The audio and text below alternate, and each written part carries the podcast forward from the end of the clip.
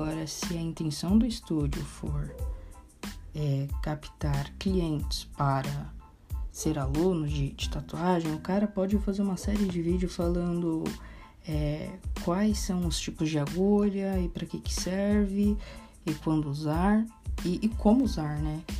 E porque você distribuindo esse tipo de conteúdo, as pessoas vão conhecer você e vai deixar de ser um estranho e na hora que surgir uma oportunidade, pode ter certeza que essa pessoa vai atrás de você. Esse podcast é para você, micro e médio empreendedor que quer alavancar o seu negócio, vender mais, investindo menos. Me siga nas redes sociais, que lá eu vou falar como você pode fazer isso.